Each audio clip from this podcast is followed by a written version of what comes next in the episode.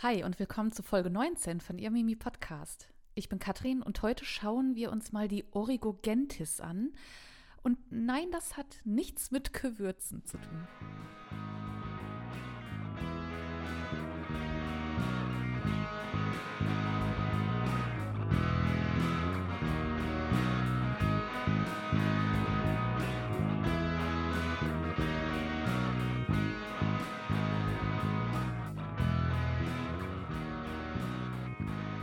Hi und schön, dass ihr wieder dabei seid. Wie immer freue ich mich, obwohl ich hier irgendwie immer alleine sitze, auf dem Bildschirm starre und diese Folge aufnehme. Aber ich fühle, dass ihr bei mir seid. Und ähm, ja, bevor wir in die Folge starten, möchte ich als aller, allererstes ähm, ja auf Steady eingehen. Wie ihr in der letzten Folge mitbekommen habt, wenn ihr bis zum Ende geblieben seid, wisst ihr, dass ich seit kurzem ja ihr Mimi auf Steady anbiete mit drei Paketen. Und diese drei Pakete beinhalten jeweils, dass ich die Supporter namentlich hier im Podcast nenne. Ähm, und ich freue mich wahnsinnig, meine ersten beiden Supporter hier namentlich zu nennen. Und zwar ähm, Ralf und Felix. Also wirklich tausend, tausend Dank hier. Und ähm, ein kleiner Fun-Fact an dieser Stelle. Äh, Ralf ist hier bei mein ja, Supporter Nummer eins. Also er war der Erste. Ähm, und zwar ist das der Ralf von ähm, meinem Lieblingsgeschichtspodcast von Déjà-vu Geschichte, den ich wiederum auch damals als erster äh, oder als erste Supporterin im Club ähm, supportet habe. Also richtig, richtig witzig. Also ich war damals quasi, als Ralf bei Steady gestartet hat mit Déjà-vu-Geschichte, war ich äh, die erste Supporterin und jetzt ist er mein erster Supporter. Also so fügen sich die Dinge und ja, ich finde den Fun Fact richtig, richtig gut. Ähm, auf jeden Fall auch an Felix, direkt die Nummer zwei, ähm, aber auch, ihr seid alle Nummer eins in meinen Herzen, aber auf jeden Fall tausend Dank, ihr beiden und vor allem auch an Felix, weil ähm, wir auch immer richtig äh, nett und wertschätzend hin und her schreiben. Er gibt mir auch super viel Feedback. Also hier ist auch Unterstützung einfach durch dieses Feedback durch ihn und ähm, ja, an dieser Stelle auf jeden Fall tausend, tausend Dank. Wie gesagt, ich habe ähm, ihr Mimi bei Steady angemeldet und dort gibt es ja drei Pakete, mit denen ihr mich monatlich unterstützen könnt, wenn ihr wollt. Ähm, alle, die das ähm, auf je, äh, ja, die das in Erwägung ziehen, profitieren jetzt nicht nur insofern, als sie hier namentlich ähm, genannt werden, sondern äh, profitieren dann auch von dem geplanten Handschriftenkurs, äh, wenn er dann mal fertig ist. Aber wie genau das ähm, werden alle Unterstützer und Unterstützerinnen auf jeden Fall noch rechtzeitig erfahren. Den Link zu Steady findet ihr auf jeden Fall in den Show Notes. Auch gibt es ein, zwei kleine Neuerungen, die ich auch schon in meinem letzten Newsletter angekündigt habe. Mm, auf Instagram gibt es nämlich meinen sogenannten Manuskript-Mittwoch und äh, ich habe gemerkt, dass das manchmal etwas doof ist, ähm, das auf einen Mittwoch zu legen, wenn man montags und dienstags einfach lange Arbeitstage hat und dann abends einfach auf der Couch liegt, kurz vorm Einpennen ist und dann aufschreckt, weil einem einfällt, verdammt, morgen ist Mittwoch und ich habe den Manuskript Mittwoch noch nicht fertig. Ähm, deswegen dachte ich, scheiß auf Alliteration. Ähm, und äh, das Format heißt jetzt nicht mehr Manuskript Mittwoch, sondern Irmi Bu, irgendwas mit Buchstaben diese maßlose Kreativität. Aber ich denke, das äh, passt jetzt auch besser namentlich in mein Format Irmimi. Und ähm, genau, es ist ein sehr beliebtes Format, deswegen lade ich dich auch gerne ein oder ich lade euch gerne ein, einfach mal bei Instagram vorbeizuschauen, ähm, mich zu abonnieren und dann bekommt ihr auch ja, Irmibu mit. auch gibt es eine kleine Neuerung in meinem Newsletter. Hm, da bekommt ihr nämlich ähm, am Ende jedes Newsletters, also das letzte Mal habe ich das das erste Mal gemacht, äh, da gibt es ein kleines Rätsel, ein kleines Quiz und da freue ich mich auch, wenn ihr mitmacht und das haben schon einige gemacht. Ähm, wenn du mein Newsletter oder wenn ihr, ich wollte eigentlich immer auf ihr gehen, so, das behalte ich mir jetzt bei, wenn ihr meine Newsletter noch nicht abonniert habt, ähm, macht das gerne. Den Link findet ihr natürlich auch ähm, in den Show Notes und da gibt es nicht nur ja ein Quiz in jedem Newsletter, da gibt es auch eine Bonusfolge, die ich allerdings nicht alleine aufgenommen habe, sondern da war ich mit Historiker Björn Hennecke, auch bekannt als der Geschichtsler, ähm, unterwegs und da haben wir den Sachsenheim besucht und ähm, ja mit anschließendem Bier. Aber das haben wir nicht mehr aufgenommen. genau. Auch möchte ich an dieser Stelle ganz, ganz kurz äh, Werbung für das Bibelmuseum in Münster machen. Ähm, da war ich jetzt nämlich vor, ich glaube, zwei oder drei Wochen. Das ist sehr, sehr klein, aber sehr, sehr fein. Also da sind auch richtig, richtig tolle alte Bücher, Handschriften ausgestellt. Ähm, also geht da auf jeden Fall mal hin. Es lohnt sich auf jeden Fall. Und ähm, an der Stelle würde ich sagen, gehen wir doch einfach mal in unser heutiges Thema. Hm, ja, also wie viele von euch vielleicht wissen, ähm, mag ich das Mittelalter ganz gerne, aber eben ganz besonders das Frühmittelalter. Ja, und durch diese kleine Exkursion ähm, ja in die frühe Neuzeit im Rahmen des frühen Neuzeit-Specials und auch, ähm, ja, letztes Mal waren wir dann ja auch im Kloster hm, und haben uns ähm, ja, hochmittelalterliche Schriften angeguckt und da ist mir aufgefallen, wir waren echt nicht mehr lange im Frühmittelalter. Echt lange nicht mehr im Frühmittelalter. Und das wollte ich jetzt auch mal wieder ändern. Mm, und äh, vielen aufmerksamen Hörerinnen und Hörern ist dann vielleicht auch aufgefallen, dass es hier auch sehr oft um Karl den Großen geht und in diesem Zuge auch immer ganz, ganz häufig um die Sachsen. Und heute geht es wieder um die Sachsen. Und in diesem Zuge möchte ich auch ganz gerne noch mal so ein bisschen erzählen, wer die Sachsen eigentlich sind. Aber eigentlich möchte ich darauf ähm, ja mehr eingehen. Woher kommen die Sachsen eigentlich? Und das kann ich selbst so nicht beantworten, weswegen ich mir natürlich ein wunderschönes Werk als Hilfsmittel genommen habe aus dem 10. Jahrhundert und zwar von Widukind von Korvey. Widukind von Korvey ist ein Mönch und ja ein sehr, sehr, sehr bedeutender sächsischer Geschichtsschreiber. Mm, und er hat die sogenannte Res Geste Saxonicae geschrieben oder auch ähm, ja, von den Taten der Sachsen übersetzt. Man nennt das Ding aber auch einfach die Sachsengeschichte. Also jetzt nicht erschrecken und sagen, ja, aber der Wido, der war doch im 8. Jahrhundert. Nee, also das ist jetzt ein anderer Widukind. Ähm, aber eben auch Sachse. Und man munkelt, dass er mit Widukind, also dem Gegenspieler Karls des Großen, verwandt sein könnte. Auch möchte ich an dieser Stelle nochmal betonen, dass man die Sachsen, über die wir jetzt heute sprechen, nicht, äh, dass man die nicht verwechseln soll mit, äh, sie haben mich ins Gesicht gefilmt. Das sind andere Sachsen als die, von denen wir heute sprechen. Hierzu möchte ich auch gerne wieder meine Folge 2 zum sächsischen Taufgelöbnis ähm, empfehlen. Ja, zur Sachsengeschichte. Die ist im 10. Jahrhundert, wie gesagt, entstanden und äh, ja, unterteilt sich in drei Bücher. Und am Ende erzählt ja die Sachsengeschichte die Geschichte des sächsischen Volkes, wie naheliegend, also von der Frühgeschichte des Stammes über die Zeit Heinrichs des, Erz, des Ersten bis hin zur Darstellung der Taten und der ganz tollen großen Leistung von Otto dem Ersten, also Otto dem Großen. Und vor allem gilt sie ähm, wirklich als die wichtigste Quelle, die wir über die Zeit Ottos haben, also Ottos des Großen. Ähm, ja, und viele Historiker oder äh, manche Historiker, die beschimpfen oder was heißt beschimpfen, beschreiben Widukind hier eben auch als ja, Kronzeugen dieser Zeit und auch als zuverlässigen Kronzeugen dieser Zeit. Denn er hat ähm, zur selben Zeit wie Otto gelebt und kann eben ja quasi aus erster Hand berichten. Mhm. Aber wie wir wissen, muss man natürlich mit historischen Quellen auch immer ein bisschen vorsichtig sein. Ähm, hierzu kann ich auch meine Folge zur, Caroli, nee, zur Vita Caroli Magni empfehlen, was Quellenkritik angeht. Ja, denn bei solchen Werken muss man auch immer Faktoren beachten, wie wer war der Auftraggeber, hm, man muss die Intention immer im Blick behalten und ähm, genau die Beziehung zwischen Schreiber, Auftraggeber und so weiter. Aber wie gesagt, hört euch dazu gerne die Folge zu ähm, der Vita Caroli Magni an. Die habe ich natürlich auch in den Show Notes verlinkt. Und jetzt fällt ein Begriff, den ich schon im Intro ja habe fallen lassen und äh, es handelt sich um kein Gewürz. Heute möchte ich nämlich den Fokus auf, so, auf die sogenannte Origogentis legen, also die Herkunft von Geschlechtern beziehungsweise die Her, ähm, Herkunft von Stämmen. Die Origogentis ist dabei aber keine eigene Textgattung, vielmehr ist es ein Teil von größeren Werken wie Biografien oder auch in Heldenepen kann dieser Aspekt Origogentis eben vorkommen. Ähm, so eben auch in der Res Gestae Saxonicae, also in der Sachsengeschichte.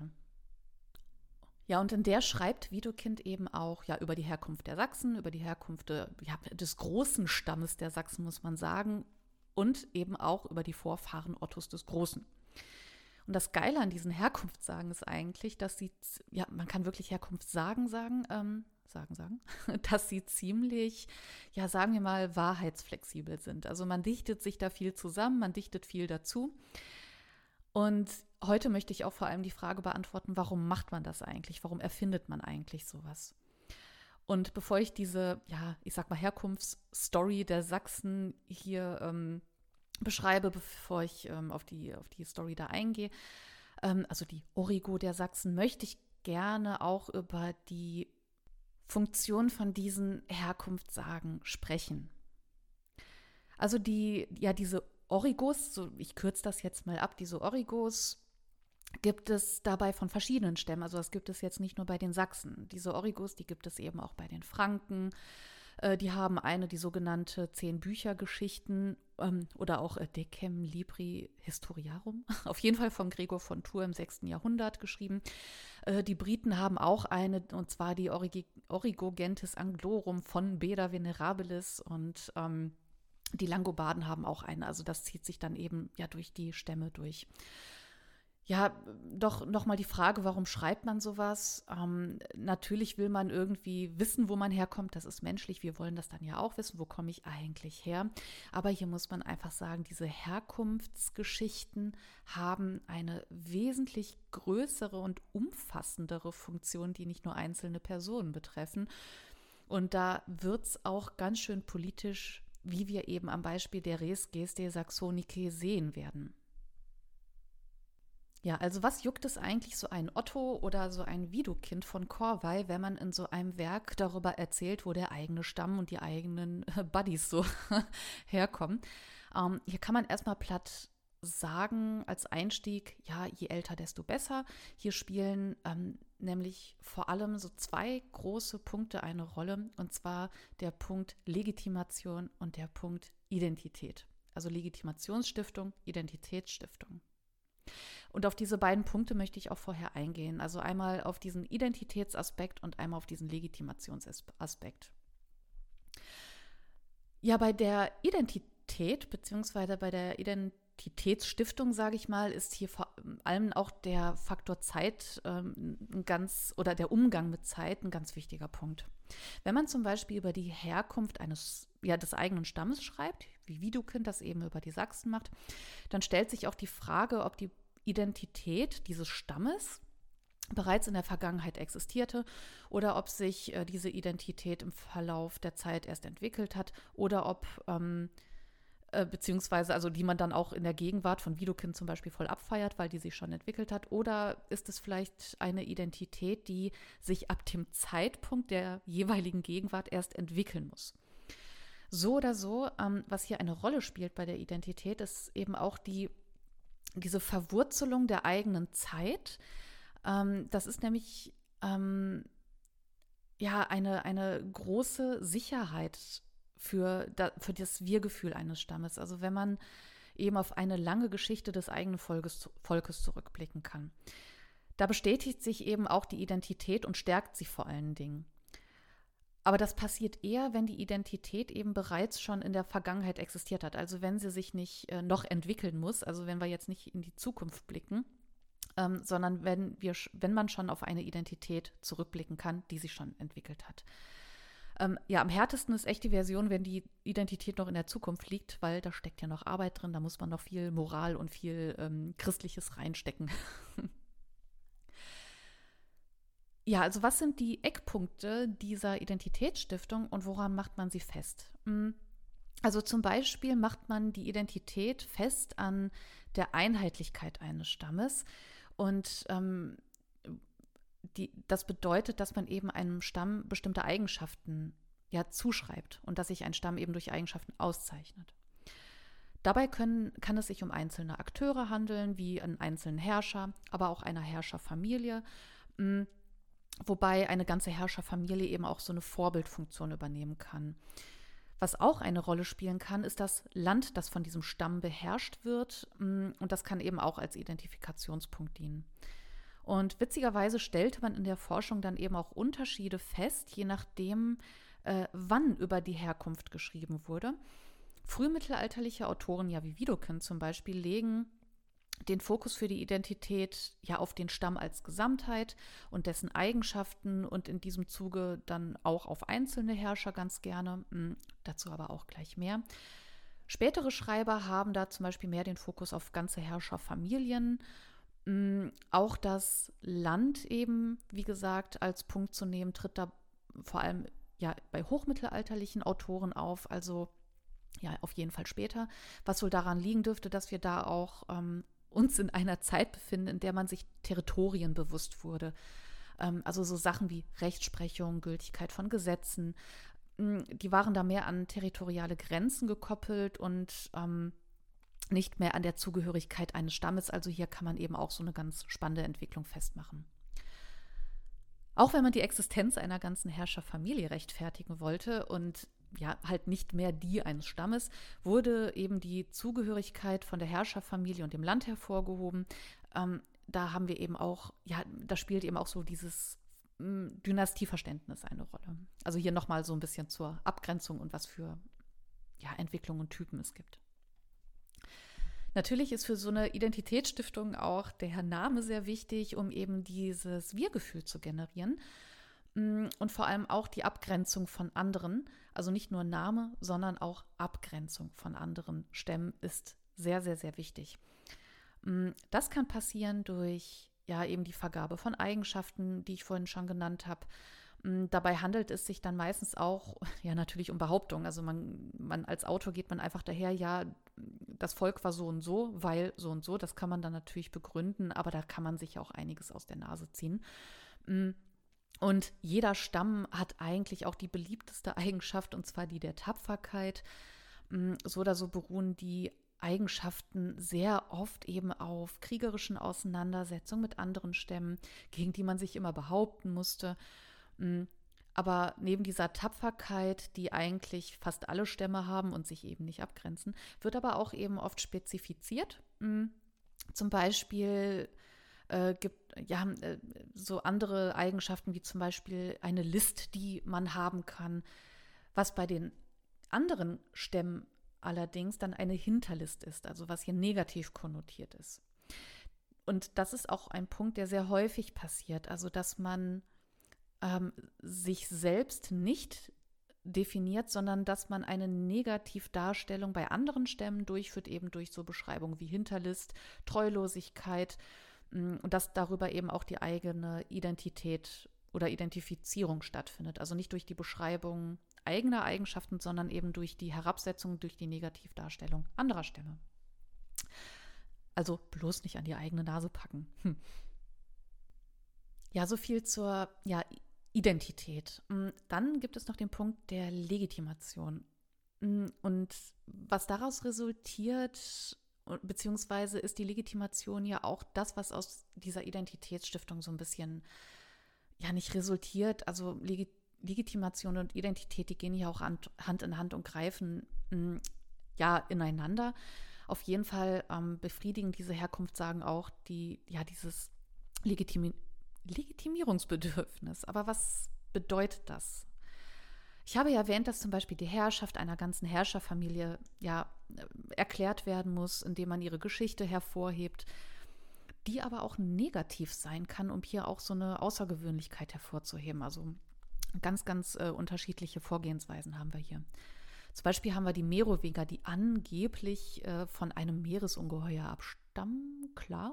Und was einfach auch diesem Zweck dienen soll, dass man sich ähm, ja einen sozialen Aufstieg auch erarbeitet hat. Also dass das nicht einfach, ähm, dass man nicht einfach nur so eine ähm, von Natur aus in Anführungsstrichen so eine Herrschaft hat, sondern ja, das haben wir uns verdient und das ist natürlich total stark mit Legitimation aufgeladen.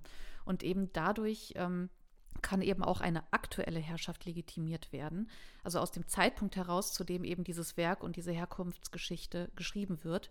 Also wirklich so ganz getreu dem Motto, ja, das haben wir uns verdient. Viele erfinden auch ähm, das ist sehr, sehr, sehr beliebt, ein sehr beliebtes Motiv. Ähm, das finden wir auch viel später noch. Viele erfinden eben auch eine Herkunft ähm, von einem großen antiken Volk, wie zum Beispiel die Trojaner, wo wir auch eine Anbindung an Rom haben. Das macht zum Beispiel Gregor von Tours mit den, mit den Franken, die ja eben von den Trojanern abstammen sollen. Oder die Sachsen, die von den Griechen abstammen. Aber dazu später mehr. Ja, und die Legitimität von einzelnen Herrschern wird dabei durch bestimmte Eigenschaften auch wieder betont, also durch die, ja, ich sag mal, die heilige Dreifaltigkeit der Eigenschaften, die ein Herrscher haben sollte. Gerechtigkeit, Wahrung von Frieden, ja, und eben auch die Tapferkeit, ähm, womit man eben militärische Erfolge erzielen kann. Wichtig zu betonen ist hier auch, also Gottes Gnade spielt hier im Mittelalter natürlich auch immer eine Rolle, also vor allem was so Herrschaften angeht. Aber mh, hm, ja, Gottes Gnade allein reicht dann einfach nicht äh, aus, um ein Herrscher zu sein, sondern ganz, ganz wichtig sind eben auch diese Tugenden und diese Eigenschaften, ähm, die dem eigenen Stamm eben ähm, auch noch innegewohnt haben und ähm, die der Stamm oder die Vorfahren eines Herrschers dann eben auch schon immer hatten.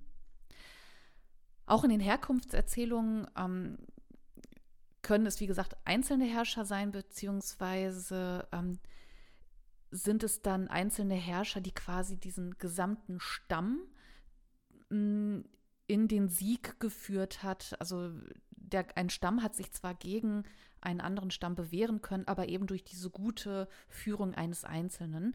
Mm, und das ist auch so ein ganz wichtiger Punkt, da auch das eine Legitimation eines einzelnen Herrschern äh, eines einzelnen Herrschers rechtfertigt und auch hier ein unglaubliches Wir-Gefühl für einen ganzen Stamm schafft, also eben Identität.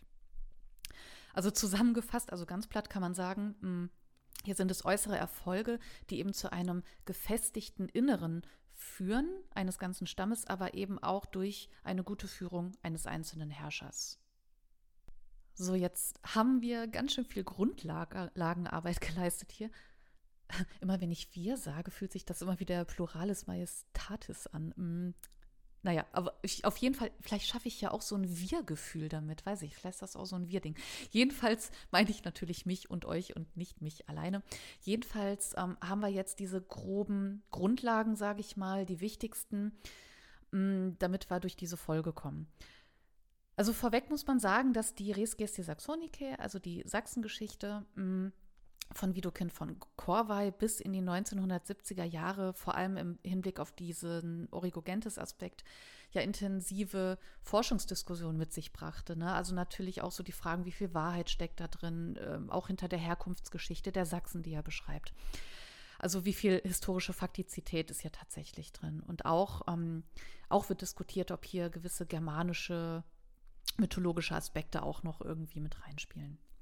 Spannend ist auch, dass Widokind, ähm, dass es äh, tatsächlich auch Unterschiede macht zwischen gesichertem Wissen und ja, das habe ich äh, hier von Hören, vom Hören sagen. Ähm, aber auch hier muss man natürlich sagen, das ist äh, nicht im Sinne der Geschichtswissenschaft, das dann für bare Münze zu nehmen. Ähm, das muss man natürlich auch immer kritisch sehen. Aber auf jeden Fall ist das ganz spannend, wie Widokind einfach hier drauf eingeht, auf dieses, ähm, auf diese schriftliche Tradition, aber auch auf diese äh, mündliche Tradition und das, ähm, da, die er quasi als Quellengrundlage hat. Aber wie gesagt, das müssen wir natürlich immer mit Vorsicht genießen. Ja, Widukind bietet hier ähm, tatsächlich verschiedene Möglichkeiten, woher die Sachsen kommen könnten. Äh, so könnten die Sachsen zum Beispiel von den Dani abstammen, also von den Normannen. Mm, oder sie könnten ein Überbleibsel vom Heer Alexander des Großen sein. Ähm, egal welche Version man nimmt, so oder so wäre hierdurch ähm, ja eine gewisse kriegerische Tüchtigkeit, wie er sagt, ähm, der Sachsen ganz gut erklärt. Eine, wie gesagt, sehr beliebte und auch eine gute Eigenschaft eines Stammes, wie ich, äh, genau wie ich vorhin schon gesagt habe.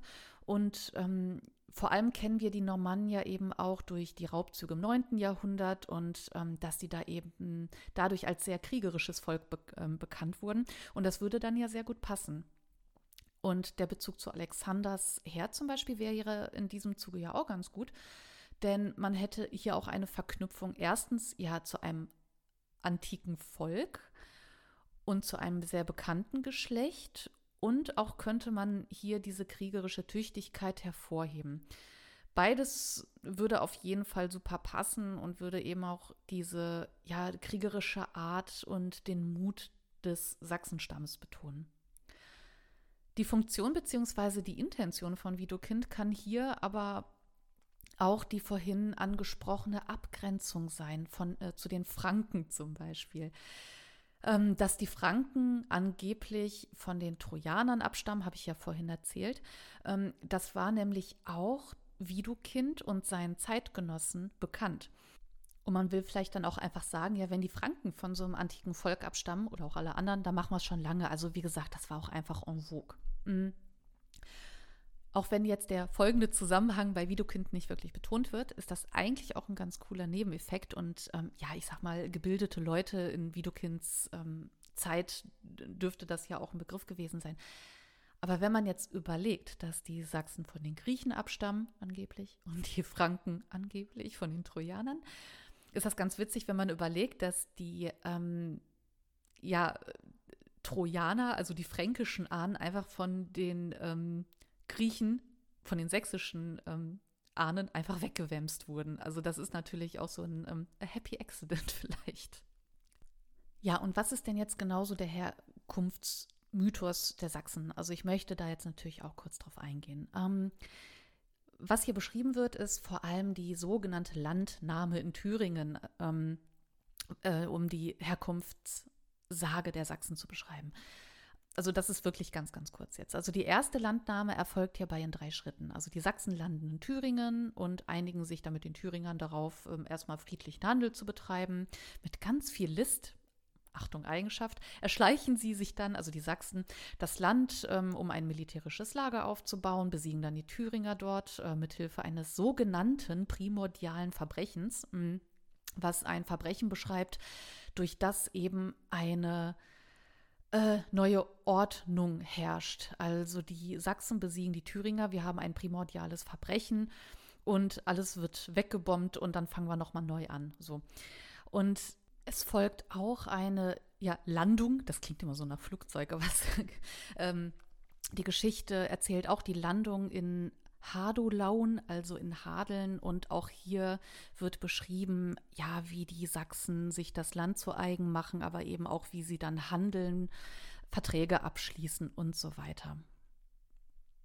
Ja, und diese Landung, also um speziell mit dem Schiff, also diese Schiffslandung in Hadeln entspricht dann aber auch einem verbreiteten Motiv der Wanderung und dieser, ja, das Motiv der Wanderung ist auch ein sehr wichtiges bei diesen Origogentes-Erzählungen.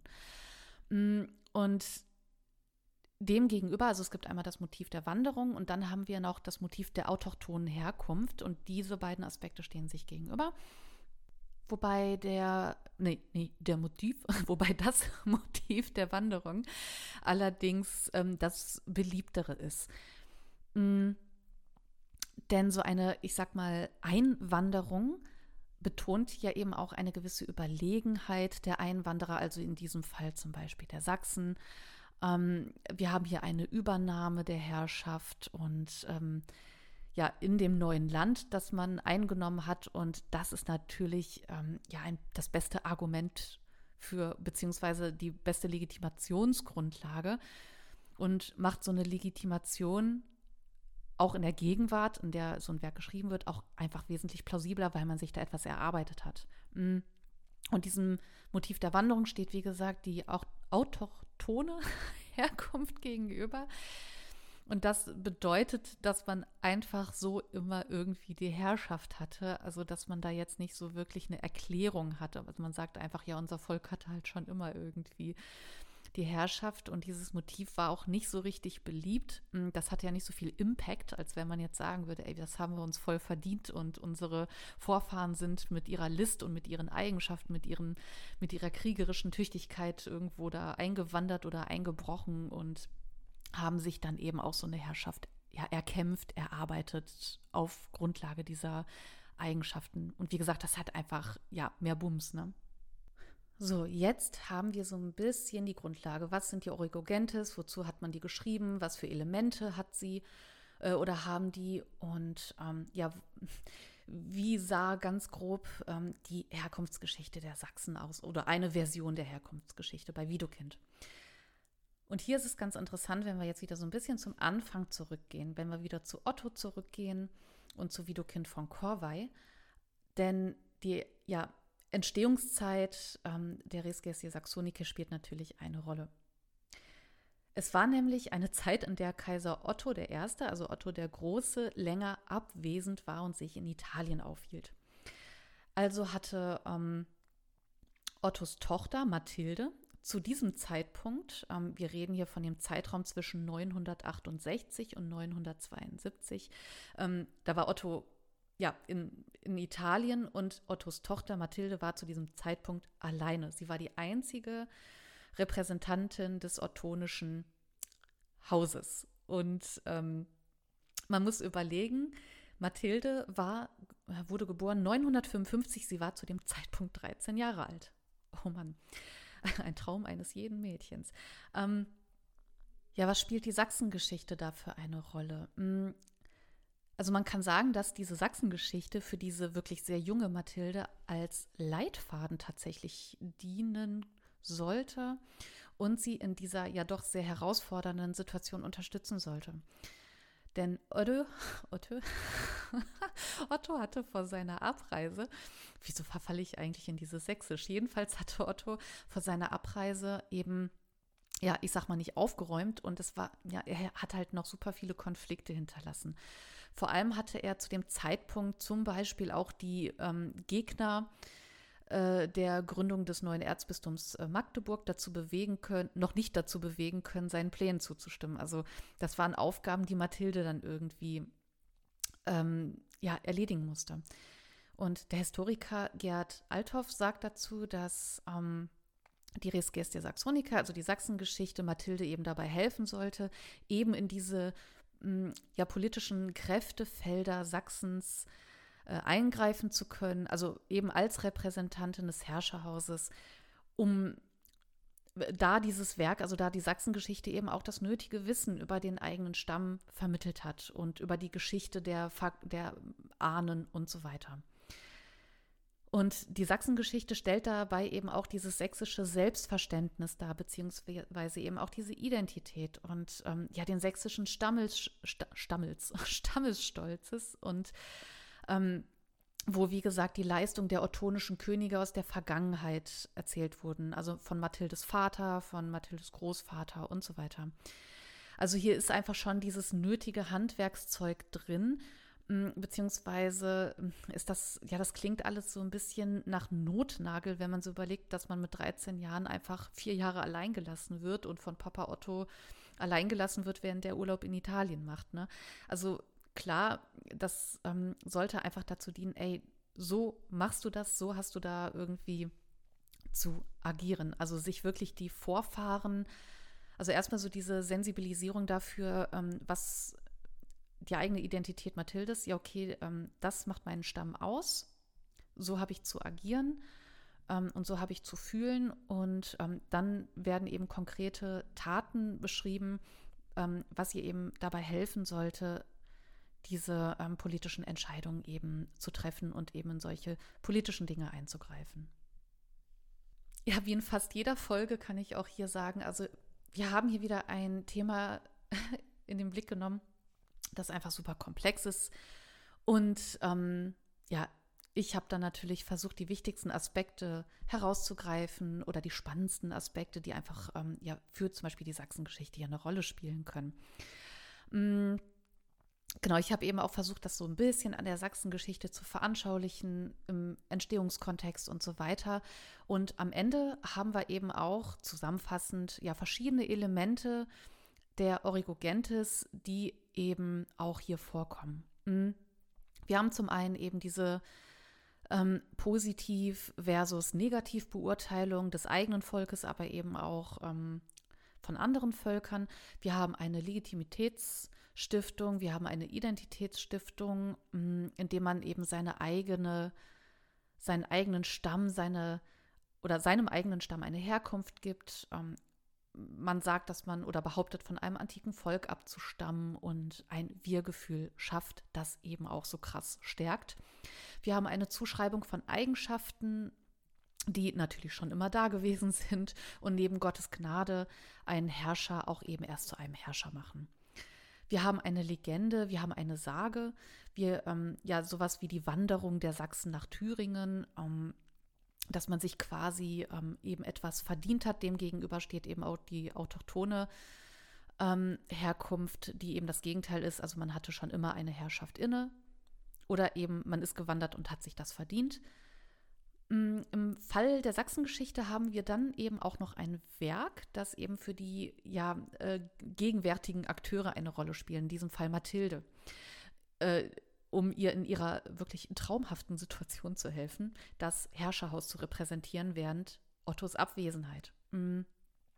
Naja, hier geht es eben um, ja, zum einen um politische Aktionen, aber eben auch um die Wahrung der Legitimation und Identität des sächsischen Herrscherhauses, die eben als äh, ja, Säule und Stütze bei diesen politischen Handlungen und Entscheidungen eben greifen sollten.